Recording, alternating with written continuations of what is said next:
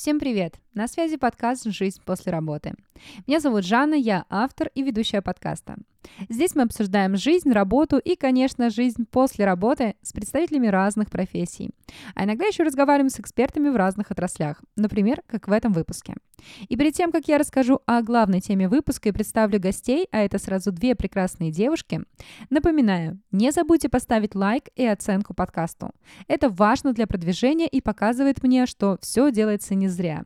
Также вы можете подписаться на телеграм-канал подкаста, ссылка уже ждет вас в описании этого выпуска. Там я выкладываю разные исследования, полезные и не очень посты, мемы и делюсь своими мыслями по поводу work-life баланса. А еще, конечно же, публикую не вошедшие в выпуске. Ну что, все приличия соблюдены. Настала пора рассказать о теме сегодняшнего выпуска. Мы будем говорить о кибербуллинге, как он может влиять на карьеру, как себя вести в соцсетях и о многом другом. В выпуске сразу два гостя. Мы постарались раскрыть тему с разных сторон, послушать разные мнения. Александра Бабкина, директор социальных проектов ВК, руководитель Добра Mail.ru, расскажет про проект «День борьбы с кибербуллингом», как возникла идея спросить у HR-специалистов о влиянии кибербуллинга на карьеру, про собственный опыт столкновения с буллингом в сети – про агрессоров и даст прикладные советы по антикризису. А Аня Писецкая, куратор Setters Education, расскажет, на что конкретно смотрят HR-специалисты в соцсетях, что может повлиять на выбор кандидата и для каких профессий это наиболее актуально. Располагайтесь поудобнее, выпуск большой, но, надеюсь, максимально насыщенный полезной информацией и, как ни странно, несмотря на тему выпуска, хорошими эмоциями. По крайней мере, мне хочется на это надеяться. В основе этого выпуска лежит исследование ВК и HeadHunter. Ссылка в описании, рекомендую ознакомиться. А мы начинаем. В гостях подкаста «Жизнь после работы» Александра Бабкина, а, директор социальных проектов ВК, автор исследований проекта «День борьбы с кибербуллингом». И в начале разговора, во-первых, Александра, здравствуйте. Прям начала. Вот, в начале, в начале разговора я хотела сказать, что э, тема кибербуллинга для меня такая довольно очень близкая в плане я как пиар-специалист понимаю, что какое-то неосторожное действие сотрудников э, в социальных сетях может серьезно повлиять на э, бренд компании. И есть известные примеры. Это кейс Леруа Мерлен, когда пиар-специалист Леруа Мерлен очень агрессивно себя вела в социальных сетях. Есть там относительно недавний, по-моему, год назад была какая-то похожая история с а, большой э, сетью кофеин в Москве, вообще даже не в Москве, по всей России, вот, э, там, про не совсем корректную работу с поставщиками, в целом с э, коллегами, вот, и при этом как обычный человек, я считаю, что социальная сеть это личное пространство, и как бы, ну, ну как бы очень тонкая тема, да. И, в принципе, что он там делает, это его дело, а с другой стороны, я как сотрудник, ну, наверное, я бы не хотела работать в команде вместе с человеком, который ведет себя очень агрессивно в социальных сетях. Потому что мне кажется, что если раз он в социальных сетях себя так может вести, то и в команде он тоже может себе позволить какую-то агрессивную политику. Вот. В общем, с вот такими вот водными, то, что я на вас обрушила сейчас, а, давайте поговорим об этом и вообще э, начнем сначала. Как появился проект День борьбы с кибербуллингом, и что вы вообще по этому поводу всему думаете? Я думаю, пожалуй, о кибербуллинге значительно больше, чем даже хотела бы. А, ну, во-первых, потому что я тоже, ну, о бывших не бывает, э, бывший пиар-специалист, вот, э, я уже довольно давно не, не он, но перестать быть пиар-специалистом невозможно, как мы знаем, в принципе. А, это, это сидит не, Это навсегда, да. А, но это и помогает тоже, так что не будем уж, э, что уж тут, очень даже я не могу сказать, что я, я расстроена этим, нет, ни капли. А, про кибербуллинг история такая. А, мы в девятнадцатом году, э, это уже довольно давно, как будто пять лет в этом году будет даже проекту, какие-то большие цифры, юбилей будем отмечать кибербуллинга в России, на самом деле нет. А, в общем, история была такая. Мы анализировали, на что мы можем повлиять а, как компания, да, как технологическая большая компания, у которой две социальные сети. А, и мы поняли, что есть проблема, в которой мы, правда, с одной стороны, можем что-то сделать и делаем технически, да, разрабатывая инструменты, фичи, возможность приватности постов, возможность распознавания хейт-спич, куча всего на самом деле происходит. Но а, при этом сами пользователи могут общаться очень по-разному. Вообще люди могут общаться очень по-разному. А, это первая была штука. Вторая была, что и мы хотели, собственно говоря, сначала просто вообще понять, это проблема, не проблема. Может, мы выдумали это просто, сидя на 26 этаже офиса ВК. Мало ли, бывает, там что-нибудь занесет какую-то гениальную мысль, а вдруг она не гениальная. С другой стороны, что мне тоже казалось интуитивно, мне казалось, что одна из проблем такой широкой распространенности травли в сети заключается в том, что никто этой проблемы не считает. А, и это была скорее вообще такая гипотеза, интуиция, но, собственно говоря, на уже несколько лет исследований масштабных, которые проводятся каждый год, а, ровно это и показало. Вообще эта проблема гигантская. Больше 60% а, пользователей интернета в России сталкиваются с кибербуллингом, это во-первых. А во-вторых, опять же, на исследованиях мы каждый год выясняем, что эта проблема совсем не только детская. И вот это для нас было важно с самого начала. Мы с самого начала в компании «День борьбы с кибербуллингом» говорили о том, что, минуточку, это проблема взрослых людей. Агрессии в сети становится только больше. Я уже даже перестала мечтать, что у меня очередное исследование, которое я буду проводить э, вместе с коллегами и партнерами а, в очередной год, покажет уменьшение объема травли в сети или то, что люди стали меньше этого видеть. Нет, так не будет. Мы это понимаем прекрасно, почему. Тут, я думаю, на этом даже не надо останавливаться. Но, в общем, а, суть в том, что то, как мы себя ведем, это влияет на очень многое. Это влияет и на наши, понятное дело, взаимоотношения с окружающими людьми. Это влияет на то, как мы сами себя чувствуем, а, потому что, опять же, как показывают исследования, от а, кибербуллинга страдают не только те, кто становится жертвой травли, но негативные эмоции, очень неприятные, очень такого широкого спектра испытывают и те, кто наблюдают за этим, те, кто просто оказываются рядом, потому что люди а, чувствуют беспомощность, не понимают, как помочь, что вообще можно сделать, кажется, я должен это что-то сделать, а вроде бы и нет, а может быть, все-таки они сами разберутся. В общем, куча всего негативного происходит абсолютно со всеми участниками а, этой сцены, в том числе и с агрессором, кстати говоря. А, и мы выяснили в последнем исследовании нашем, мы говорили а, о роли агрессора, вообще о том, кто это такой, что это за человек. Может быть, он какой-то специальный плохой, обиженный жизнью и все такое. Выяснилось, что а, очень многие люди, которые запускали волны травли в сети, они себя, во-первых, совершенно не считают агрессорами и там авторами кибербуллинга. Ну, нет, нет, дело не в том, дело не в том, что они просто не признаются, да, это понятное дело. Но смысл был в том, что они говорили, я вообще-то борюсь с несправедливостью. Я узнал, вот. что вот, я узнал, что бренд X, возвращаясь к CMPR, да, я узнал, что бренд X поступил нехорошо. А, я не буду вот эти все а, службы поддержки, вот этот саппорт, это вообще не моя история. У меня большой соцхаб, пойду-ка я в Facebook, ВКонтакте, в Одноклассники, куда угодно, и выскажу там свою позицию. Я предупрежу, как порядочный гражданин, предупрежу окружающих, чтобы они даже не думали пользоваться услугами вот этого сервиса. А уж вот этот сотрудник, имя, фамилия, скриншоты переписки, он просто, ну просто никуда. И я таким образом вообще хочу быть хорошим, я добиваюсь справедливости, правды и всячески вообще а, делюсь своим опытом. И а вот в этом вот в истории про справедливость, борьбу за справедливость, она очень оказалась про агрессоров. Это, в общем, невероятно, но факт. Все это время, в течение четырех лет, уже пятый год, мы в этом году делаем а, День борьбы с кибербуллингом, который случится 11 ноября в России, мы все время так или иначе думали о том, а как вот, ну, про что еще важно поговорить в связи с этой проблемой со взрослыми людьми.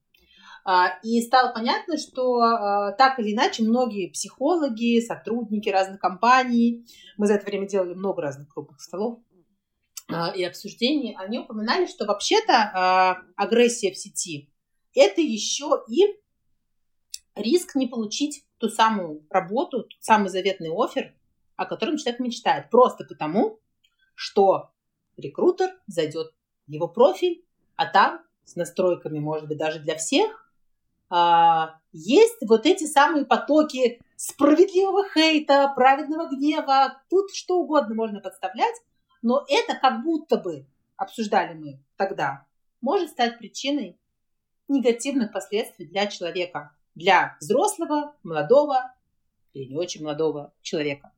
Mm-hmm. И в этот раз мы, собственно говоря, подумали, с кем бы нам это сделать, решили это сделать вместе с Хэкхантером, еще с разными прекрасными специалистами, которые помогали нам в создании анкеты, чтобы все было четко, верно, никаких наших там домыслов и чего-то подобного. А, мы, собственно говоря, выяснили, что же происходит на самом деле. Думают ли HR вообще, что можно смотреть на эти самые соцсети, этично это или не этично. Вот, кстати говоря, большинство, 46% а, рекрутеров считают, что проверять соцсети кандидатов неэтично. Неэтично, думают они. 32% с такой Я позиции... знаю. Вот, 32% с такой позиции не согласны. А, они говорят, что... Одни говорят, что соцсети личное пространство, окей, ладно. Но все равно а, работа – это тоже то, как человек общается. И э, проверка yeah. soft skills, а именно так можно интерпретировать э, вот этот взгляд даже поверхностный на социальные сети кандидата, это может быть просто одним из компонентов этой самой проверки. Понятное дело, что э, это становится особенно важным, ну, не для всех позиций, не для всех вакансий. Но если мы говорим про вакансии в сфере коммуникации, да, SMM, э, пиар, и так далее, digital, маркетинг, то вот тут как раз угу. эти штуки, они а, вылезают, и а, 36% проверяют соцсети людей на наличие контента, который не приветствуется в компании, в том числе вот тот самый кибербуллинг и агрессия.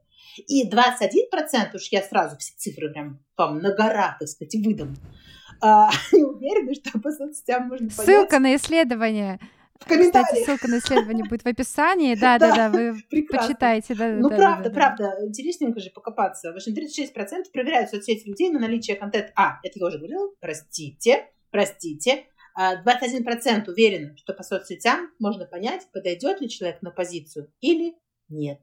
А еще 21% считают, что так можно узнать, как человек относится к бывшим и нынешним коллегам. Полностью согласна, да, но э, при этом встает все равно вопрос с... Я-то я прочитала исследование, я, я, я ознакомилась с ним, и э, в принципе я поняла, что несмотря на то, что HR проверяют да, э, смотрят, э, большинство все равно смотрят, и как бы там э, soft skill, не soft skill, но они могут взять сотрудника на работу, даже если он ведет себя агрессивно. Могут. То есть, как бы, проверка она есть, но по, по большей части, если ты хороший специалист, если ты подходишь по всем навыкам, и у тебя там на странице твоей, там, не знаю, э, агрессия там льется рекой, и даже пусть это даже не отзыв, а что-то еще более агрессивное, все равно возьмут. С другой стороны, а с другой стороны, вот я обожаю опросы за то, что есть над чем размышлять. Ну вот мне, например, а, хочется сфокусироваться в том числе на цифре а, про то, что 22% рекрутеров сказали, что прекращали общение с кандидатом, у которого этот самый хейт нашли. Много это или мало? Наверное, немного. Но шанс есть. А, тут же это как бы про что история? А, понятное дело, что ну, а, нету, наверное, смысла говорить о том, что булить плохо, а не булить хорошо. А, ну, очевидно, да? Да, да. Ну Просто это, хочется да, такого, а, ну, а, чтобы тут даже эти цифры в том числе, чтобы они были просто поводом для размышления. Если я, например, нахожусь в поиске работы, ну, представим себе такую ситуацию, а, я в любом случае пытаюсь посмотреть на себя немножко со стороны. И это имеет смысл сделать, в том числе со своими соцсетями, с тем, как я общаюсь с другими людьми, потому что вот эти вот 22%, которые таки прекращают общение с человеком, а почему-то оно у нас есть. Не хочется, чтобы э, в какой-то момент прекрасный я не прошла какой-то там HR-фильтр, например, потому что у меня там mm-hmm. в соцсети чего-нибудь такое ужасно неприятное. А, и, собственно говоря, я на самом деле, вот просто как, вот, как автор всей этой истории э, про День борьбы с кибербуллингом в России, которая неожиданно стала, ну, такой реально вообще всероссийской, это на самом деле такое и счастье, и сложность в этом есть определенная, потому что э, оно уже абсолютно там, ни, никак мной э, и моей командой не управляется, но это становится хотя бы предметом обсуждения, и э, проблема начала признаваться хотя бы, да. Но я мечтаю о чем как автор проекта? Я мечтаю о том, чтобы а люди просто ну, делали паузу, может быть, небольшую, перед тем, как написать что-нибудь такое, сказать что-нибудь такое. А, и понятно, что в первую очередь я хочу, чтобы эта пауза случалась, потому что не хотелось бы кого-то ранить, не хотелось бы кого-то обидеть, а, потому что а, результатом кибербуллинга может стать самый ужасные вещи, которые могут происходить с человеком, на которого эта агрессия направлена. Но, например, есть люди, которые ну, не очень эмпатичны, и их больше интересует э, то, что касается их благополучия, да? А, и угу. а, вот, вот этот довод, вот этот аргумент про то, что, чувак, а, может случиться так, что твоя работа мечты не случится с тобой, потому что ты ведешь себя так. Может, не будешь? Вот, вот история про может, не будешь, она у меня такая вот, ну, такая мечта. Вдруг а, эта история а, станет, ну, одним из таких вот миллиона mm-hmm. а, точек, которые человека остановят, прежде чем он будет это делать. Вот очень бы этого хотелось. А вы сравнивали э, с западными какими-то исследованиями? И, ну, то есть я понимаю, что проблема кибербуллинга, она же не только в России, Везде. она по всему миру, да, и да. это в целом, да, да, это в целом такая интернациональная история, и куда, что же далеко ходить, угу. опять же, эти скандалы с другими компаниями и прочее. Вот. А, сравнивали ли вы с иностранными какими-то исследованиями, как там, там HR больше обращают внимание? Там больше реакции на это или тоже условные вот эти вот 20%? Короткий ответ – нет, не сравнивали. И, э, наверное, это имеет смысл сделать и поискать, что делали коллеги за рубежом, потому что, ну, просто чисто из любопытства. Почему не сравнивали мы? Э, не, не только потому, что мы, видимо, не очень любопытны, э, но потому что у нас есть, ну, такая, наша мотивация, собственно говоря, это что-то поменять на территории Российской Федерации. Когда мы говорим о таком чувствительном контенте, как э, травля, кибербуллинг и так далее, это очень сильно завязано на менталитет, на то, как люди общаются, на то, что происходит вокруг. И кажется, что тут просто иногда э, другой опыт, да, опыт другой страны может ну, не помочь никак э, в том, чтобы э, здесь с этим справиться. Есть ощущение, но это чисто мое ощущение, там, экспертное, не экспертное, что а, там с этим а, сложнее и тоньше, да, мы знаем истории про то, насколько там есть э, история там про харасмент, да, например, насколько развита история про комплайенс, да, насколько люди там этим больше пользуются, а у нас пока что это выглядит как а, стукачество, ну, в общем, если что-то со мной происходит плохое, да, я да, еще да. подумаю, воспользоваться мне анонимной линией, которая есть в большой компании, если работают в большой компании. Потому что очевидно, что средний и малый бизнес, и даже не все крупные бизнесы, а, этими а, инструментами вообще пользуются. И нет там такого, да, что ты можешь что-то анонимно сказать. Ты ну, это только... сложнее, да, конечно. Ну да, ты можешь только зайти в кабинет к сотруднику и наябедничать. Это, конечно, вряд ли да. добавляет безопасности в той ситуации, с которыми люди могут сталкиваться. Но в целом кажется, что там это даже, ну, как будто бы, да, как будто бы есть размышления про то, что это даже преувеличено, и там за каждый неправильный взгляд, неправильные там какие-то жесты ты уже можешь получить выговоры или какие-то там вообще драматические последствия. У нас, а, конечно, пока что это все не так. Тут важно понимать, вот также одна из, например, тем, в которую мы углублялись в связи с кибербуллингом, это тема пассивной агрессии в том числе. А, и мы рассматривали пассивную О, агрессию. Моя любимая. Конечно, конечно, конечно. А, мы рассматривали, собственно, пассивную агрессию как один из источников, который может потом превратиться в травлю, в кибербуллинг и все остальное. Потому что постепенно язык общения там, в каких-то коллективах да, или в каких-то сообществах, он становится настолько пропитан вот этим саркастическим, э, язвящим, вот этим вот всем, что уже просто да. легко, вот просто за секунду это может превратиться во что-то, что уже становится реальные проблемы, но этого никто не заметил, потому что мы же просто так общаемся. Просто в нашем прекрасном условном пиар-департаменте или где-нибудь, или там марком службе просто общаются вот так. Почему мы так общаемся? Минуточку. А почему мы разговариваем вот таким вот образом? А что вообще с нами происходит? Мы вообще не можем вежливо, что ли? Вообще никак. Это проблема, которая в коллективах случается, будь здоров. Наш посыл, он как бы такой. Мы не хотим мы не там требуем, не призываем к какому-то дистиллированному а, белому пушистому рунету и всякое такое. Мы понимаем, что это нереализуемо совсем. Ну, это невозможно. Да, потому что все живые, все общаются по-разному и так далее. Но просто хочется, чтобы мы учитывали э, то, что у людей есть чувства. Э, я просто была человеком, который, э, к счастью, не на работе, но сталкивался с кибербуллингом. И это очень тяжело. Это ужасно.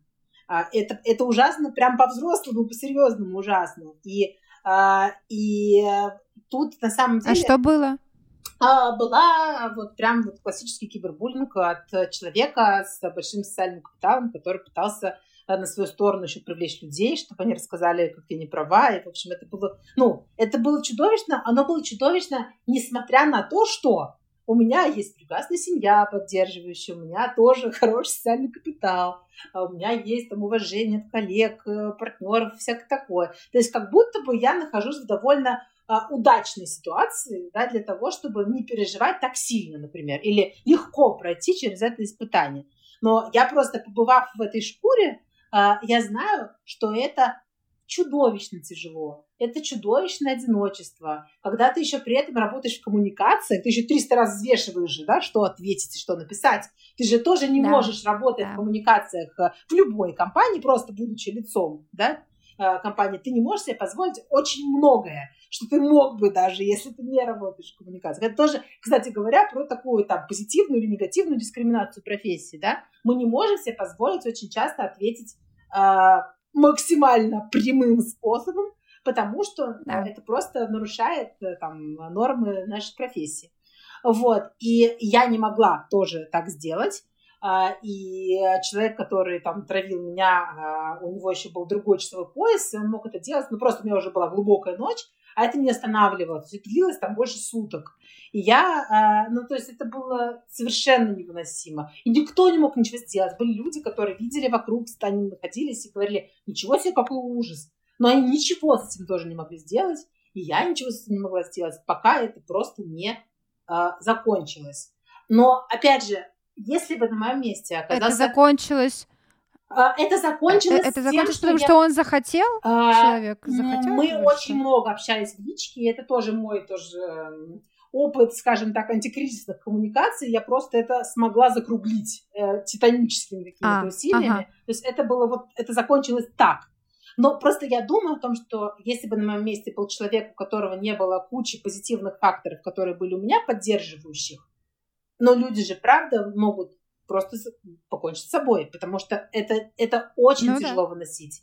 И это не, опять же, да, это не только про детей. Понятно, что детям сложнее, потому что еще нет какого-то вот этого стержня, опыта, истертости какой-то жизненной, да, там, социальных связей, зависимости от родителей и все такое. Но у взрослого на самом деле все то же самое, потому что вот эти истории, там, являешься ли ты, например, жертвой агрессии, да, или ты наблюдатель, или ты сначала запустил эту волну, потому что ты стремился добиться справедливости, а получил такой ответ, что мало тебе не показалось, да, это же такая история, она постоянно э, перетекающая, мы все время говорим о том, что нет таких закрепленных образов. Вот этот человек вечно он жертва, этот человек вечно просто рядом стоит попкорном запасся, а это просто агрессор. А эти роли, они меняются очень быстро, очень легко, потому что информационное поле такое.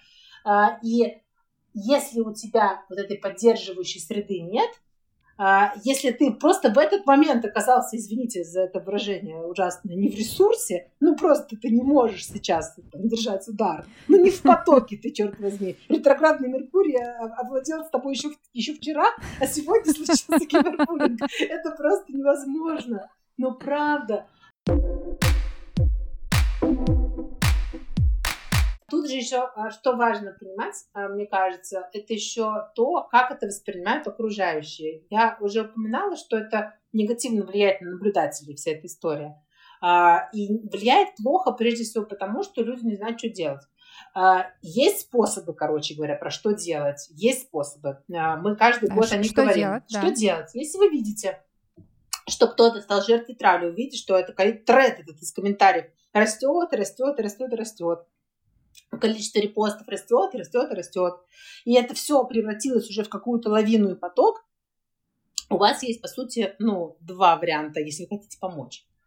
Если у вас есть ресурс тот самый э, пресловутый, то вы можете написать в комментариях э, публично. Вы можете написать чуваки, ну или там как угодно, да, в зависимости от стилистики общения конкретного треда ну, давайте, может, уже становимся, потому что то, что происходит, это вряд ли конструктивно уже, да, это просто уже похоже на травлю, и это никому ничего хорошего не принесет. Ну, например, да?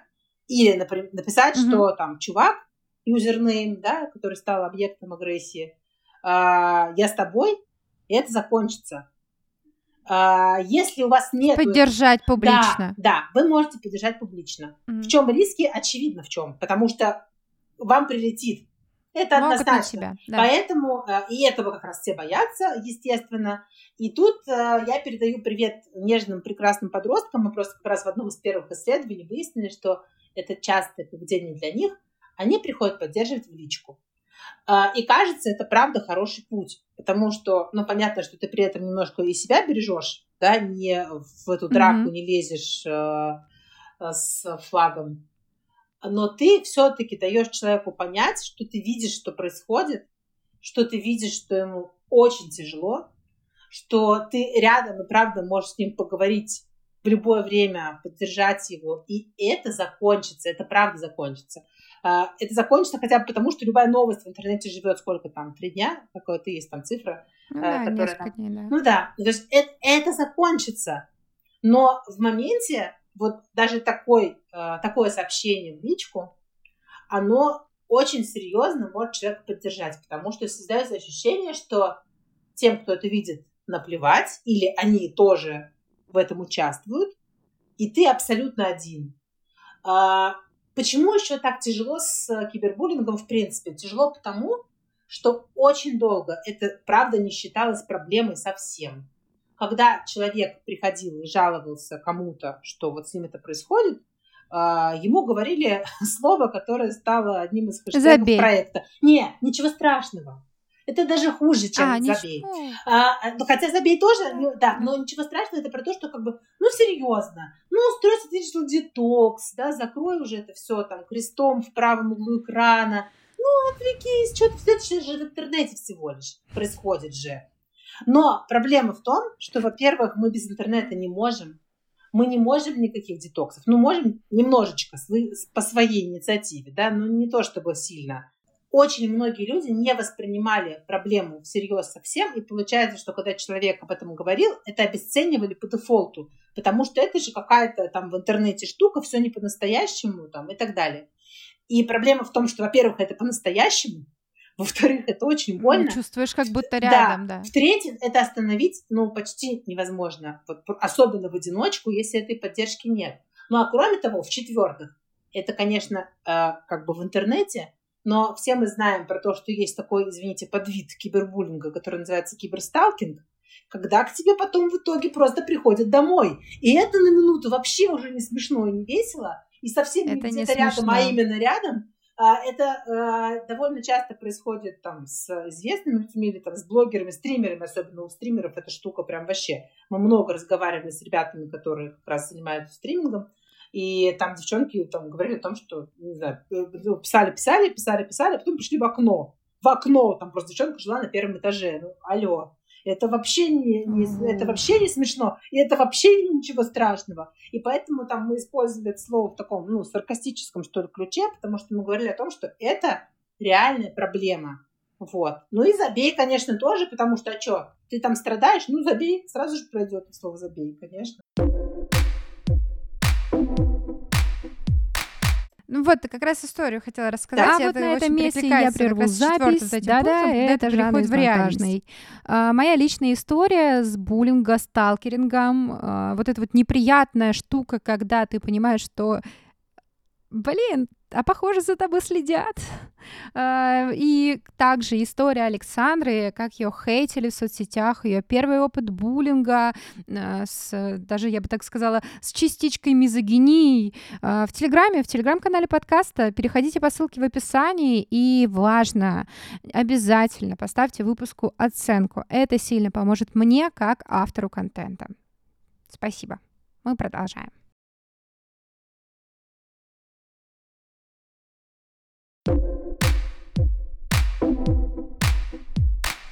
Как бы это только моя жизнь, да, только мой опыт, а сколько этого всего происходит у людей, ну просто кошмар. И а, тут же еще какая история? А, говорят, что ну и что теперь? Вот есть люди, которые реально себя там ужасно повели в какой-то ситуации, сказали что-то чудовищное, да, там неправильное, там неэтичное. А, мы же должны человеку показать, что он не прав. Вот мы поэтому так и делаем. Но тут вопрос в том, ну, как мы это делаем. Если мы а, пытаемся провинившемуся условно человеку показать, что он не прав, используя какие-то совершенно дикие, оскорбляющие, унижающие, разрушающие инструменты, то вряд ли мы делаем что-то хорошее. Ну, вот так, на выходе, если взвесить. А как тогда надо? Вот, вот, вот, знаю, вот как в этом знаю. смысле? Как нужно себя вести? А, ну, а, если честно, ответа нет. Приходить в личные сообщения? Ну да, Или как, будто как бы, это вот? как будто бы да, но как будто бы есть еще вот эта тема общественного осуждения, что человек иначе не поймет, если много людей не скажут, да. Это, в этом же тоже есть зерно да. истины. Но если честно, есть зерно истины. Просто вопрос ну, в да, том, да, да, конечно. Да, насколько, насколько а, вот это самое общественное осуждение вообще может выражаться цивилизованно. Нужно ли для того, чтобы выразить общественное осуждение, уничтожить человека? И как этого избежать? Об этом мы напишем книгу, да, когда-нибудь или нет? Мы же знаем, что публичное осуждение, ну, это такая очень классная в кавычках штука, ты ее запускаешь, но ты на самом деле контролировать ее до конца не можешь. У нас была из жизни реальных людей. А, у нас была такая история, одна из респонденток исследования. У нас всегда есть количественный этап и качественный этап с подробным интервью с людьми. А, у нас была одна девушка, которая как раз рассказала о том, что ее такой опыт в связи с темой кибербуллинга был таким. Одна девочка запустила, опубликовала фото жабу на нашу героиню, респондентку. Угу. И, конечно, это было обидно. И ну, наша респондентка ответила, а дальше ее друзья начали булить ту девочку, которая сделала фотожабу. И, собственно говоря, респондентка наша делилась тем, что я на это смотрела. Мне, конечно, сначала было типа правильно, приятно. Ну, вот это вот все, да, возмездие э, как бы случилось, да, справедливость защита, восторжествовала. Да. да, справедливость восторжествовала. А потом она поняла, что она вообще этим не может управлять никак. Это превратилось реально в волну травли. Остановить это никто не мог. И она как, как будто бы, ну, типа, инициатор этой истории, а сначала вообще-то жертва, она стала тем самым агрессором, потому что от нее, да, от ее ответа пошло что-то, да. что больше невозможно никак остановить. И вот а, это то, что происходит реально в истории там, с интернетом и с кибербуллингом, потому что это легко, просто легчайше выходит из-под контроля. А, вот, кстати, еще хотела спросить такой момент. А, представим ситуацию, да, человек, а, вот пусть будет даже вот эта девочка, она вроде бы э, отвечала, потом стала, по сути, агрессором, но человек устраивается на работу вот там есть какой-то все равно интернет все помнит, это можно mm-hmm. все найти, пусть это даже будет там в нашей выдуманной ситуации, пусть это будет недавно. Рекрутер, HR, yeah. он входит в те 20%, которые как раз-таки Смотрит. обращают внимание. Да, да, да, да, да. Mm-hmm. И вот что здесь в данном случае делать специ- э, человеку, э, вот этому соискателю, чтобы минимизировать, ну вот вроде там он надумался, ну что в этом случае сделать? И нужно ли что-то делать? Мне и кажется... Вот HR что здесь а, делать? Что делать HR, я не знаю, потому что я не HR, и мне кажется, странно будет, если HR узнают, что я им даю тут советики. Они скажут, алло, ты, по-моему, не рекрутер. А, не буду нарываться на рекрутеров. Рекрутеры — это очень хорошие люди в основном. Вот. А, что это было сейчас? Что это было? Так, а, короче говоря, чтобы на самом деле я бы, наверное, рекомендовала скорее самим людям, да, э, в аккаунтах которых это происходило, а потом настал момент, когда рекрутер пришел. Мне кажется, что э, очень важная штука это рефлексия. Э, и мне кажется, если а очевидно нельзя удалить все посты, где был кто-то упомянут, и это просто невозможно, а, мне кажется, а, очень важно, чтобы на стене, может быть, этого человека был пост, который как-то эту ситуацию ну, подытоживает и комментирует. Было это, mm. случилось вот так, а, я к этому отношусь вот так, не знаю, не хотел бы, чтобы это повторилось вообще с кем-нибудь. Например, ну вот я сейчас вообще очень э, схематично и очень тупо. Mm-hmm. Мне кажется, это то, что я бы сама... Я, по-моему, так это и сделала, когда была вот эта вторая история, с, именно с, когда с упоминанием меня и на моей странице все происходило. А, я, по-моему, сделала какую-то такую историю с подытоживанием того, что было, потому что а, мне кажется, что если вообще человек просто какой-то придет в эту ситуацию снаружи, да, с мороза, и попытается mm-hmm. разобраться, это может быть совершенно невозможно, потому что, ну, никуда не девается это все. А, и невозможно проследить логику там или еще что-то. Кажется, что а, было бы здорово, если бы была какая-то история, которая проясняет позицию, да, человека, который э, в этом был как-то а, как-то в этом участвовал. Но мне кажется, что еще важно, это следить за тем, что мы пишем в процессе. Всегда велик соблазн ну, это... Всегда велик ну, соблазн это... а, использовать а, любые лексические обороты, а, всяческого рода проклятия и всякое такое. Хочется, кажется, вот прям еще побольнее что-нибудь сказать. Вот кажется, даже если мы на любой там стороне, в любой из ролей этого адского треугольника выступаем, очень важно следить за тем, как мы это делаем. Как это делать э, только э, ну, немножко давать себе времени, прежде чем мы нажимаем Enter или что там, кнопку отправить или вот это вот все, потому что, ну, просто перечитать, просто перечитать э, и понять вообще, как это будет со стороны выглядеть. А, может быть, это мани- маньячество немножко, вряд ли мы будем перечитать свой каждый пост и каждый коммент вот так. Но когда Вообще это идеально. Ситуация... Каждый надо делать. А, да, ну, идеально. Да, да, это у меня есть любимое выражение в моем идеальном мире. Вот, но просто мы не в нем, поэтому, ну, а, поэтому, в общем, хотелось бы, чтобы особенно когда ситуация эмоциональная, такая критичная и так далее, это кажется как раз то, э, чем нам помогает наш опыт э, в коммуникациях, да, мы умеем вот это взвесить перед тем, как, а, и вот немножечко отступить на шажочек, на секундочку, прочитать еще разок, может, мы драматизируем слегка. А, в общем, а, дать себе немножко времени, прежде чем мы что-то публикуем, что-то комментируем, что-то постим, потому что тогда меньше вероятности, что в этом созданном куске контента а, в mm-hmm. социальной сети будет что-то, что нас так или иначе компрометирует. И будет меньше людей, которых мы обидели сильнее, чем хотели бы. Спасибо большое, Александра, что уделили время. А, мне кажется, что мы довольно обширно проговорили про кибербуллинг, и я надеюсь, что а, те, кто слушает выпуск, э, будут более внимательно относиться к тому, что пишут, что публикуют, и в целом к окружающим. Вот. Иначе это может сказаться на карьере рано или поздно. Это правда. Еще хочется, чтобы э, воспринимали всерьез э, тех людей, которые с этим сталкиваются, и поддерживали, если есть такая возможность. Это пригодится, мне кажется, и в жизни, и в работе, и вообще во всем, когда ты хочешь скорее поддержать, чем просто посмотреть на это со стороны. Конечно же, выпуск про поведение в социальных сетях э, и его влияние на карьеру был бы неполным без э, эксперта в области HR. И кто же может еще выступить э, экспертом в, в этом сфере, э, нежели куратор Setters Education? Конечно же, конечно же, никто больше. Поэтому дальше мы разговариваем с Анной Писецкой, э, куратор курса Setters Education, курса HR как партнер для бизнеса и сотрудников. Кстати, ссылка в описании. Хотите э, на курс Кани переходите по ссылке. А еще Аня опытный HR бизнес-партнер, сертифицированный карьерный консультант. Сейчас она с нуля выстраивает функцию HRBP в международном стартапе единороги, и она, собственно, расскажет, э, влияют все-таки соцсети, по ее мнению, э, на карьеру или нет. Спойлер, там много интересного, э, много пищи для размышлений. Я бы сказала вот так. Погнали.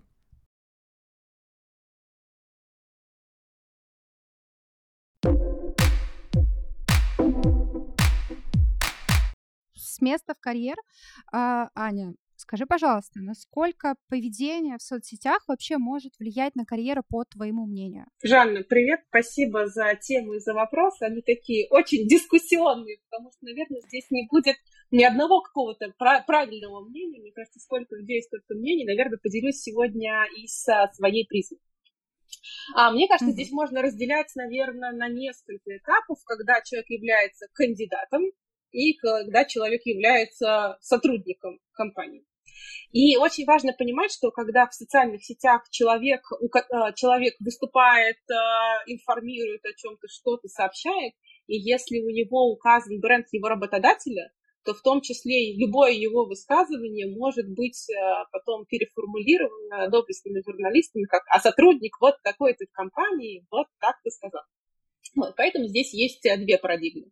А один подход с точки зрения именно когда мы ищем человека, и когда поиск человек не является сотрудником компании. Ну и в целом здесь, э, безусловно, ни на ту, ни, ни на другую зону не накладывается какие-то... Нигде никогда не прописано, что нельзя постить то, нельзя писать это, нужно вести себя так, потому что это все-таки личное пространство. И здесь очень важно проводить вот эту тонкую грань, когда ты сотрудник, когда ты представитель компании, но когда действительно у тебя в твоих социальных сетях указан компания, в которой ты работаешь, очень важно понимать и помнить, что в том числе ты в таком случае являешься сотрудником компании, и это может быть воспринято как а, транслирование мнения компании. Вот тут сразу у меня вопрос тогда. А, ну, возьмем на, на примере, да, разбираем. А, у меня есть знакомый, это реальный кейс, девушка отвечала за э, коммуникации большого бренда а, в одном из регионов страны, и, собственно, в личном эфи... вышла с личной страницы в. Э, Инстаграм, запрещенной организации и так далее, так далее, а, собственно, и обсуждала свою личную жизнь. То есть ну, личный был заход. И это в том числе стало такой, не знаю, там, отправной точкой, камешком, да, на весах между увольнять или не увольнять. И девушку, девушка, соответственно, ушла. И как бы э, в этом смысле окей ли, потому что вроде бы личная тема, и вроде бы, эм, да, это специалист, который непосредственно отвечает за бренд, но э, в Инстаграме не было указано ее место работы.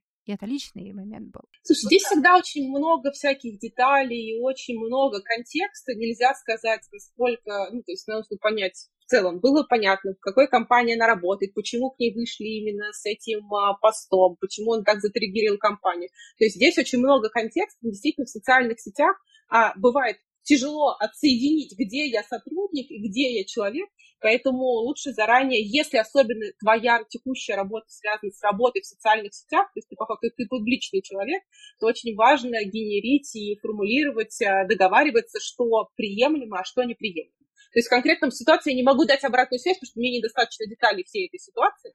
Вот. Но что такое mm-hmm. может быть, например, если это там, человек, отвечающий за SMM, а в компании, у него понятно, что он отвечает за в компании, он поднимает какую-то очень непубличную, странную тему, а, то, по крайней мере, конечно, это не должно быть веской причиной для увольнения, но это может быть вопросом для дискуссии выровняться в ожиданиях между сотрудником и компанией, что для нас окей, что для нас не окей.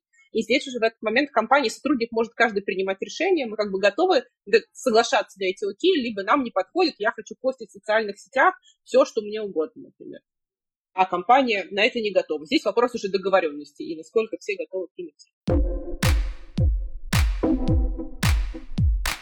Если возвращаться к вопросу о э, кандидатах, которых только рассматривают, и мы понимаем, люди бывают разные, они могут, э, кто-то публикует довольно откровенный контент, кто-то публикует такой больше э, нейтральный, кто-то более такой провокационный, не в плане даже картинок, а именно непосредственно текстов. И вот здесь как HR-специалистам нужно ли мониторить этот момент? И правильно ли это делать, мониторить, что делают в личном пространстве потенциальные сотрудники? Ну, не знаю, там, офер э, решили отправить, посмотрели в соцсети, а он там, не знаю, обнаженку выкладывает, ну, например. Слушай, я на самом деле не знаю ни одной компании, у которых официально в процессе отбора есть этап того, что проверяют социальные сети. Может ли, могут ли это делать? Ну смотри, если у человека публичная страница, значит, он готов делиться со всем миром тем, что у него публично. Может и менеджер посмотреть, представляешь, менеджер, он берет себе в команду человека. И про человека важно понимать не только про его харды, что он умеет делать, но и про софты, чем он занимается, чем он живет.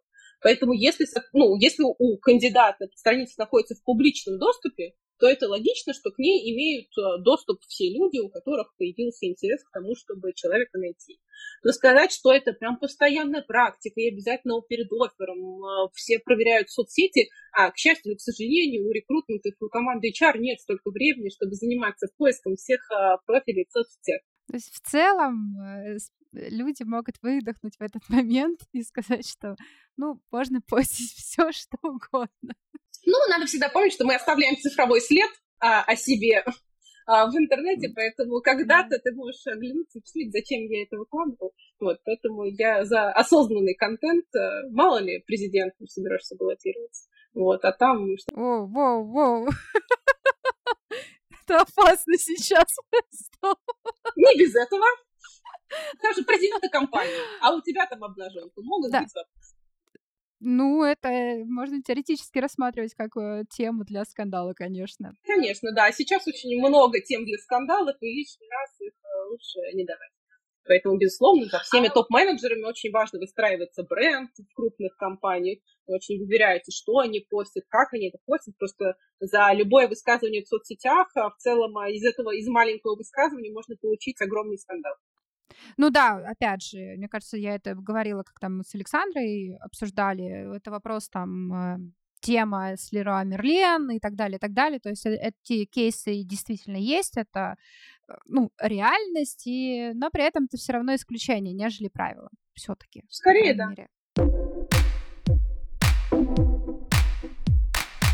Тебя был личный опыт э, такой, что ты вот смотрела кандидатов и видела, что они как-то агрессивно себя ведут в социальных сетях, и это влияло на твое решение э, брать этого человека на работу или нет?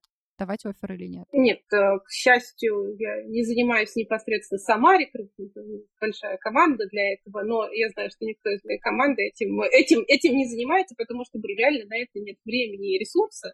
И все-таки у нас есть понятные профили позиций, есть харды, есть софты, которые мы оцениваем в процессе интервью, и это для нас является ключевым элементом при определении брать человека на работу. Угу. При этом, если спрашиваешь, сталкивалась ли я с неэтичным поведением в соцсетях, это самое интересное, был уволенный сотрудник, который на протяжении трех лет а, продолжал в соцсетях компании писать оскорбительные сообщения, а при том, что он ходил с хорошим парашютом, с хорошей выплатой. Он на протяжении трех лет писал очень гадкие комментарии а, относительно части команды в открытых соцсетях компании. Вот с такими я сталкивалась. А, в смысле, он в комментариях приходил и писал? Да, он писал в корпоративном аккаунте в Инстаграм о том, какой кто-то жирный или кто-то неумный, или вот всякое такое. При этом сотрудник проработал 7 лет в компании, и а, одна из причин его увольнения это было как раз несоответствие по софт-скиллам. И, собственно, ты когда потом видишь вот такое поведение, ты понимаешь, что решение было правильное. Воу, воу, а что, а Сейчас, так, секунду. Я немножечко отойду. Э, для меня это очень нестандартная ситуация. Я никогда, ну, я даже не видела никогда такое. Э, а что... Э, сейчас я отдышусь. Давай. Нет, ну это, это, это, дичь. Я по-другому даже сказать э, ничего не могу. Это прям дичь. Дичь. А что там было за несоответствие софт-скилла? Может быть, это как раз-таки одно, один из красных флагов, э, и на основе этой ситуации вы как-то изменили подход э, к оценке софт-скиллов э, сотрудников? На основе этой ситуации мы убедились, что оценка софт-скиллов в нашей компании, потому что принято было решение на основании как раз оценки софт-скиллов. К хардам mm. не было никаких вопросов, но человек не умел коммуницировать, выстраивать э, взаимодействие с другими людьми, уважительно относиться к ним – и, собственно, ну, наше решение, опять же, я повторю, что а, сотрудники оставались на полюбовных, от, ну, на полюбовных условиях, mm-hmm. ему была произведена выплата, то есть это не то, что его пришли и загнобили. Вот. И после этого он продолжил все еще, ну, он продолжил вести свое токсичное поведение только за пределами уже компании и писать в социальных а, сетях а, в личку и в общественных каналах а, гадости нашим коллегам. А в этом смысле как-то пытались повлиять, я не знаю, заблокировать, э, не знаю, подать в суд, не знаю. Нет, ну, у нас мы просто понимали, что человек обиделся, и вот он таким поводом выражает свою обиду, вот, поэтому мы просто включили, ну, это продолжалось на протяжении нескольких лет, безусловно, его бывший руководитель ему вернулся к нему с обратной связью, что, ну, чувак, ты что-то делаешь не так, вот, но человек выбрал ту модель поведения, которая есть, э, вот, поэтому он продолжил идти, идти в соответствии со своим личным выбором. Если продолжать тему э, каких-то таких э, красных флагов, то вот какие красные флаги можно найти в соцсетях или там в общении с человеком, именно HR-менеджером при найме сотрудников? Слушай, ну, я, наверное, свой пример приведу, ну, на что я обратила внимание, да, недавно буквально листала один из а, инстаграм-аккаунтов, который посвящен карьере, и там просили поделиться там, в посте, ну, там, своими фейлами, не знаю, какие неудачи, в общем, чем-то просили поделиться. И в целом в комментариях человек пишет, что эти все овчарки, это как иногда называют HR, все вообще не понимают, что они делают, и они вообще все бесполезные, ну, как бы и глупые. Ну и, в общем, весь как бы, посыл такой, что как бы все HR какие-то безмозглые существа, зачем они вообще нужны в этом мире.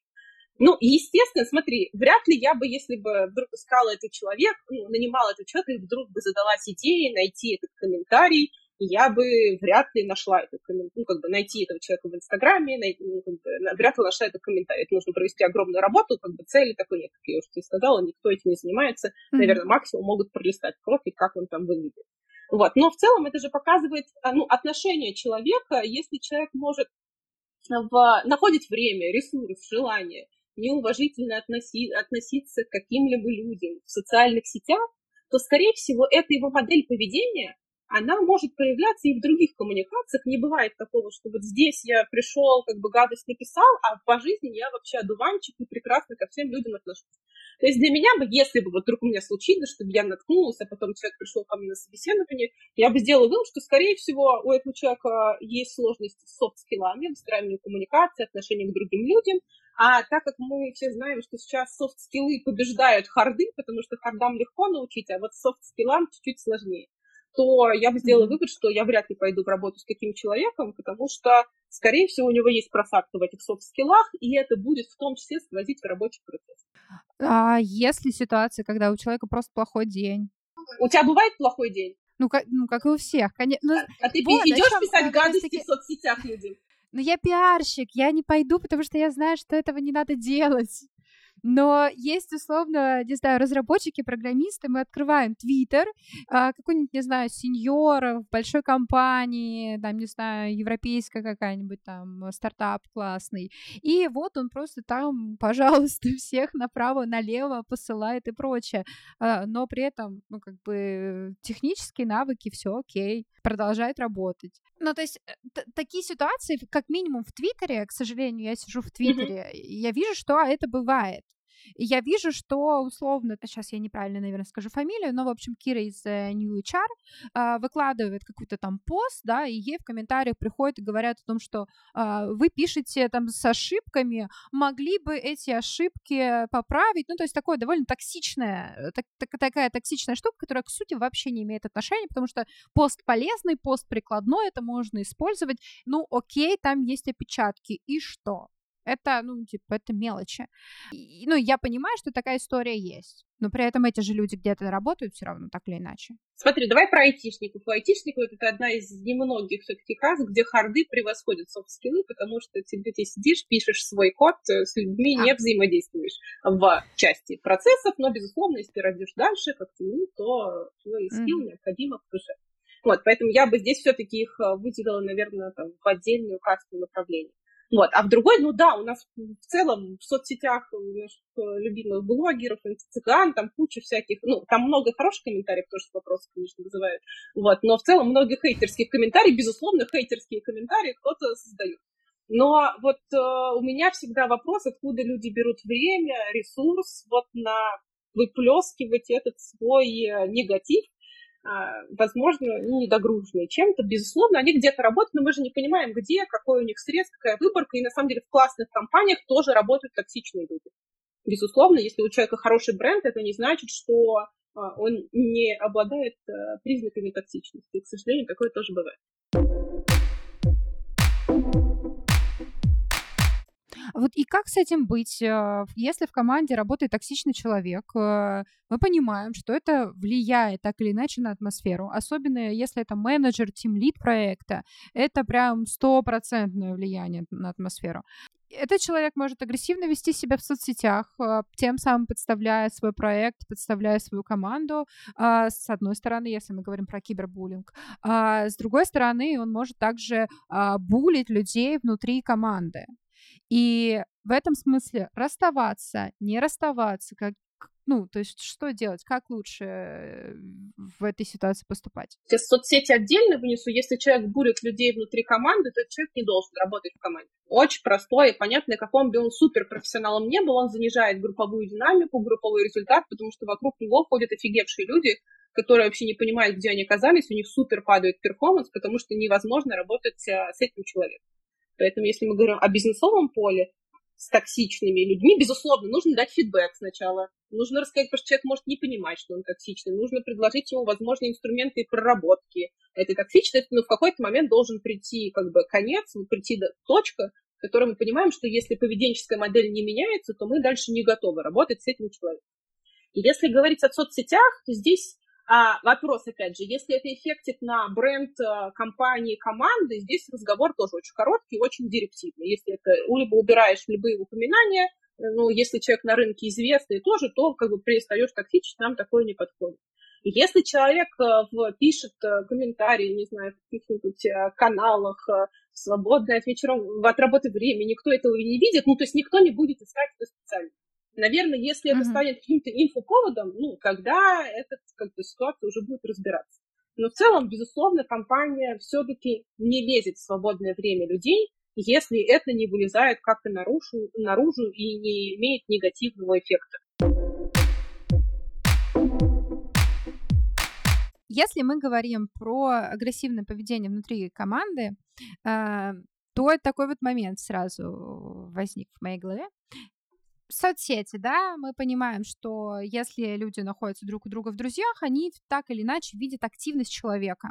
А, это есть там в том же ВК, в том же Фейсбуке, и так далее, так далее, так далее. Может быть, только там в Телеграм этого не видно, наверное, а в остальных видно.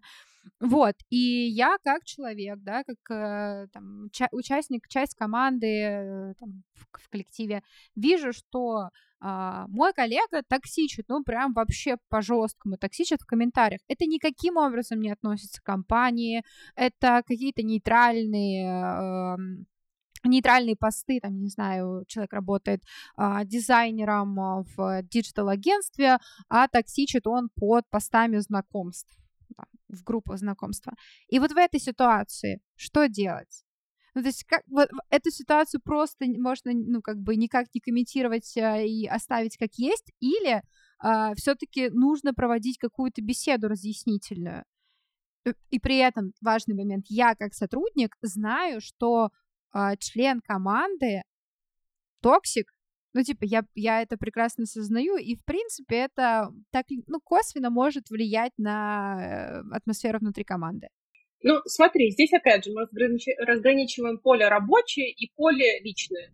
Если кто-то пишет, находит время писать какие-то комментарии нелестные под постами знакомств, но при этом никак это, его токсичность не проявляется внутри, то ну, его дело в целом, как ему проводить его свободное время. Э, просто соцсети, соцсети на виду, мы не знаем, что происходит с людьми, у которых нет соцсетей, как они проводят свободное время и чем они занимаются. Вот, поэтому здесь самое главное, чтобы это не эффектило не было в рабочем поле, не эффектило на рабочее поле и на компанию. Если мы возьмем более жесткий пример, когда человек именно булит, ну, то есть прям вот э, да, э, выбирает себе жертву, и фактически, ну вот прям целенаправленно ее, не знаю, топит, ну вот прям вот кибербуллинг в его классическом проявлении, назовем это так. Жертва есть, есть посты, есть комментарии, есть упоминания, то есть прям какая-то, ну, типа травля начинается, не типа, а именно травля. То вот что в этом случае? мы все-таки находимся, когда мы говорим про работодатель-сотрудник, мы находимся в поле трудового законодательства. И в рамках mm-hmm. трудового законодательства у нас нет инструментов для того, чтобы у нас есть прописаны job description, где а, все, что связано не с рабочим временем, никак не указано. Что здесь может быть? Здесь можно пойти по-человечески поговорить на человеческих отношениях, сказать, Вась, ну, как бы, мне кажется, так не стоит делать, и ты занимаешься каким-то очень странным делом. Но это все, что может сделать работодатель на своей стороне. Потому mm-hmm. что все остальное дальше, оно заходится, все вот это находится за пределами трудового поля, и мы не имеем, как работодатель, никаких инструментов влияния на это. Если грубо говорить, то человек может, ну, типа, это его личное пространство, может делать все, что угодно. Конечно, да. Ну, условно, если мы рассматриваем самую страшную ситуацию, что как бы он не прекращает, мы с ним поговорили, он не прекращает, и мы такие думаем, как же расторгнуть с ним трудовой договор, потому что мы не хотим, чтобы у нас такой сотрудник работал. Нет, э, в трудовом законодательстве статьи за буллинг в соцсетях свободное от работы время. Поэтому просто юридически нет возможности для того, чтобы с этим сотрудником ну, иметь какие-то юридические аспекты у него. Поэтому здесь что можно сделать, безусловно, опять же, на личных отношениях руководитель, коллега, поговорить с человеком и сказать, дать ему фидбэк относительно того, что он занимается чем-то странным, но, к сожалению, это все инструменты, особенно если это находится в личном поле и никак не переносится на рабочее поле. С одной стороны, думаю, как хорошо, потому что э, у человека, ну, как бы ты не ограничен в, социальной, э, в социальном поле. А с другой стороны, как э, человек там с каким-то своим личным опытом э, буллинга и с личным опытом общения с токсичными людьми в команде, я думаю, блин, как плохо, нету еще одного инструмента для влияния. Поверь мне, у HR-специалистов, у менеджеров столько проблем, которые в сфере их влияния находятся, что можно нам, пожалуйста, без еще одной проблемы. Ну, то есть, э, получается, тем HR, которые занимаются, которые мониторят соцсети, а их, кстати, по исследованию как раз э, ВК и Хантера, э, есть там, по-моему, порядка 30% таких э, HR. Вот, э, им стоит оставить это в покое и переключиться на другие задачи, а специалистам выдохнуть и прокачивать софт-скиллы. Наверное, я не буду, что прям стоит отключиться, если они это делают, то они почему-то это делают. Ну, возможно, какие-то это для позиций, которые медийные позиции. Для них важно, как человек выглядит в социальных сетях. Для там, креативных позиций важно, как человек выглядит в соцсетях. То есть, наверное, если мы ищем там обычного а, рядового специалиста, бэк-офиса, фронт-офиса, наверное, это не будет являться критерием. И смотри, в любом случае оценка все-таки происходит в поле собеседования, в поле оценки, то есть вопросов, тестовых собеседований, hard, soft skills. То есть э, соцсети — это какая-то дополнительная, может быть, информация о кандидате, но не более того. Вот, кстати, ты говорила уже несколько раз э, повторила, что есть там условно вот айтишники, где э, намного важнее. Есть медийные, это какие-то там те же пиарщики, СММщики, дизайнеры и так далее, э, которым все-таки, ну, там стоит следить за их какими-то социальными э, проявлениями. А какие еще, ну, то есть у нас есть еще там HR, у нас есть там тот же маркетинг, э, не знаю, CRM, email и так далее, и так далее, перформанс. Я бы сказала, что ключевые это все-таки ребята, которые сами работают с этими социальными mm-hmm. сетями и топ-менеджмент. Ну, ключевые менеджеры в компании, потому что все-таки, как бы им не хотелось, они являются представителями компании в том числе. То есть те, кто работает социальными сетями топ-менеджмент, здесь следим активно. Те, кто к этому не относится, там уже можно чуть подвыдохнуть. Ну, опять же, что значит подвыдохнуть? Ну, мне кажется, ну, об, общие, так, общие рамки знаешь... грани никто не отменял, но, наверное, нужно не открывать каждый пост на вычистку. И опять же, ты сказала про обнаженку. Для кого-то, для каких-то компаний обнаженка окей, для каких-то компаний обнаженка не окей. То есть здесь Это... абсолютно... Да, здесь свобо... свобода определенного выбора. Вот, поэтому, мне кажется, короче, нет такого, знаешь, гайда, вот делай то, делай то, делай то. Просто для тех, кто развивает свой бренд, личный бренд, это сейчас очень популярная тема, как раз поиск работы, развитие нетворкинга, личного бренда. Это очень важно следить за своими соцсетями, точка, потому что в целом в твоей соцсети ты привлекаешь людей, они там смотрят и формируют образ о тебе, в том числе как о профессионале. Поэтому да, я бы выделила да, третью да. Да, категорию, те, кто развивает свой личный бренд сейчас активно, им, конечно, важно понимать. И опять же, какие-то условные обнаженка, наверное, для кого-то, для, если ты фотограф, который, не знаю, там, делает фото, фотосъемки, это может быть абсолютно окей, но вряд ли это будет окей для там, HR, скажем так. Я бы не хотела, чтобы вся моя компания смотрела на какие-то мои более интимные фотографии. Ну, зато это кандидатов, может, выше конверсия будет, кто знает. Может быть, может быть. А, кстати, а нету такой истории, что, я не знаю, э, процесс найма отличается ведь э, от крупной компании, где там больше ста человек, от маленькой компании. И в маленькой компании к этой могут типа супер пристально следить за этим. Ну, нет, на самом деле, потому что в маленькой компании меньше ресурсов. Но, например, если руководитель, то есть если заказчик сказал руководитель, я хочу всех смотреть в социальных сетях, значит, рекрутер будет смотреть всех в социальных сетях и всех проверять ну, у нас у заказчика... Типа самодурство — это личные какие-то истории, Это какие-то да? могут быть личные истории. Я думаю, что не секрет истории, что есть история знак зодиака, э, по натальной карте, по, не знаю, месту рождения, и вот, это, вот этому всему бывают разные заказчики и разные критерии поиска. Об этом тоже важно, конечно, помнить. Поэтому для кого-то из руководителей, наверное, может быть ключевым э, критерием посмотреть страничку в Инстаграме. Я сейчас задам тупой вопрос. Правда? То есть знак зодиака — это не мем, это реальность? Ну, я с таким, слава богу, не сталкивалась, но практика показывает, что такое бывает. Но, естественно, это не какие-то крупные международные компании. Вот, это что-то такое больше, наверное, в степени местечковое. Еще human design. Ой, мы заходим опять на запретную тему, на запретную территорию. Я не понимаю этих всех штук и думаю, что это типа самодурство и так далее, но э, мои коллеги, коллеги по рынку делают неплохие пиар-проекты, связанные с этим, которые такие, м-м, погадаем. Хорошо, собирает охват. Ну, да, тема это кликбейт.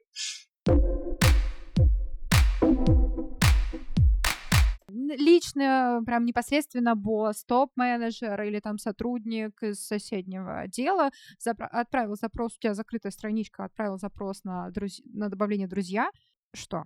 Что, что, окей, это не окей, принимать, не принимать, фильтровать контент или не фильтровать, то есть вот что тут делать? Тут, э, безусловно, выбор на стороне сотрудника, он может спокойно сделать вид о том, что он ничего не видел, вот, и ничего не знает о том, что ему отправилась какая-то, какой, какой-то запрос друзья. Здесь во многом зависит от того, действительно, какие отношения внутри команды. То есть в целом то, что люди отправляют запрос, it's okay. Вот, это уже их эти одоб... запросы ты одобряешь или нет, это уже непосредственно твое решение. Но на самом деле, мне кажется, в рамках удаленки, с учетом того, что многие работают на удаленке, это очень помогает в том числе, ну, если там это коллеги друг друга добавили, понимать, а кто вообще чем живет, кто чем занимается, потому что нет возможности встретиться на кофе-поинте, попить кофе и рассказать, как я провел выходные. Поэтому в том числе это может быть хорошим элементом для выстраивания какого-то неформального взаимодействия, когда ты понимаешь, что коллега твой живет. Но если ты не хочешь, чтобы твой руководитель как бы читал и мониторил твои соцсети, вот, то я бы рекомендовала проигнорировать этот запрос. Может ли руководитель спросить, а почему ты меня не добавил в Инстаграме? Ну, может, наверное, спросить. Вот. И тут вопрос, хватит ли тебе э, смелости сказать, я не хочу тебя добавлять в Инстаграме, либо добавить и сделать лучшие друзья и постить там контент, который ты хочешь. Но опять же, если ты привыкла постить контент, как в середине дня ты лежишь у бассейна, пьешь джус и не работаешь, то понятно, почему ты не хочешь добавлять своего руководителя в свои контакты. Ну что, кажется, мы раскрыли и рассмотрели тему с кибербуллингом и его влиянием на карьеру с разных сторон, и вообще с соцсетями, и их э, ролью для карьеры. И да, э, все-таки сейчас это, конечно, не сильно влияет, но это не значит, что не будет влиять вообще никогда. И ситуации, когда э, людей не брали на работу из-за э, некрасивого поведения в соцсетях, они все-таки бывают, все-таки обращают внимание. И самое, что смешное, в кавычках смешное, а, вы никогда не узнаете, что вас не взяли на работу только лишь потому, что нашли ваши токсичные комментарии. Это я даже не только к вам обращаюсь, да, но и к себе в том числе. А, поэтому хочется напомнить и вам, и себе, давайте стараться по возможности быть бережнее не только к самим себе, да, как мы не, не раз говорили в подкасте, но и к окружающим вас людям. Это точно положительно скажется на жизни, на карьере. И всем пока. Спасибо, что дослушали до конца.